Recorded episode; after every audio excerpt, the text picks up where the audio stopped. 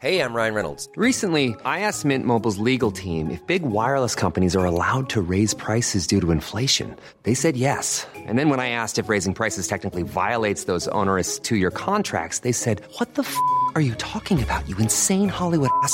So to recap, we're cutting the price of Mint Unlimited from $30 a month to just $15 a month. Give it a try at mintmobile.com slash switch. $45 up front for three months plus taxes and fees. Promo rate for new customers for limited time. Unlimited more than 40 gigabytes per month. Slows. Full terms at mintmobile.com.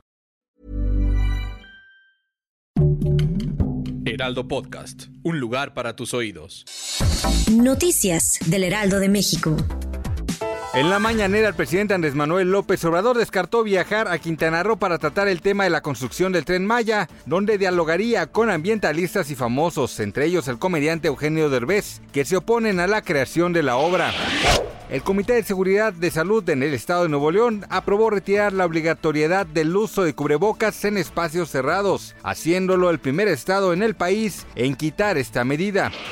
Estados Unidos anunció que implementará el programa Unidos por Ucrania, que permitirá a los ucranianos que huyen de su país por la invasión de Rusia permanecer temporalmente en la nación norteamericana hasta por dos años.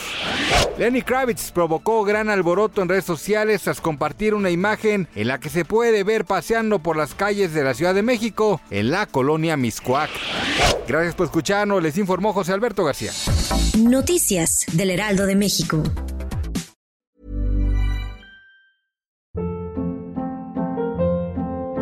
Hold up. What was that? Boring. No flavor. That was as bad as those leftovers you ate all week. Keke Palmer here, and it's time to say hello to something fresh and guilt-free. Hello Fresh. Jazz up dinner with pecan-crusted chicken or garlic butter shrimp scampi. Now that's music to my mouth. Hello Fresh. Let's get this dinner party started. Discover all the delicious possibilities at hellofresh.com.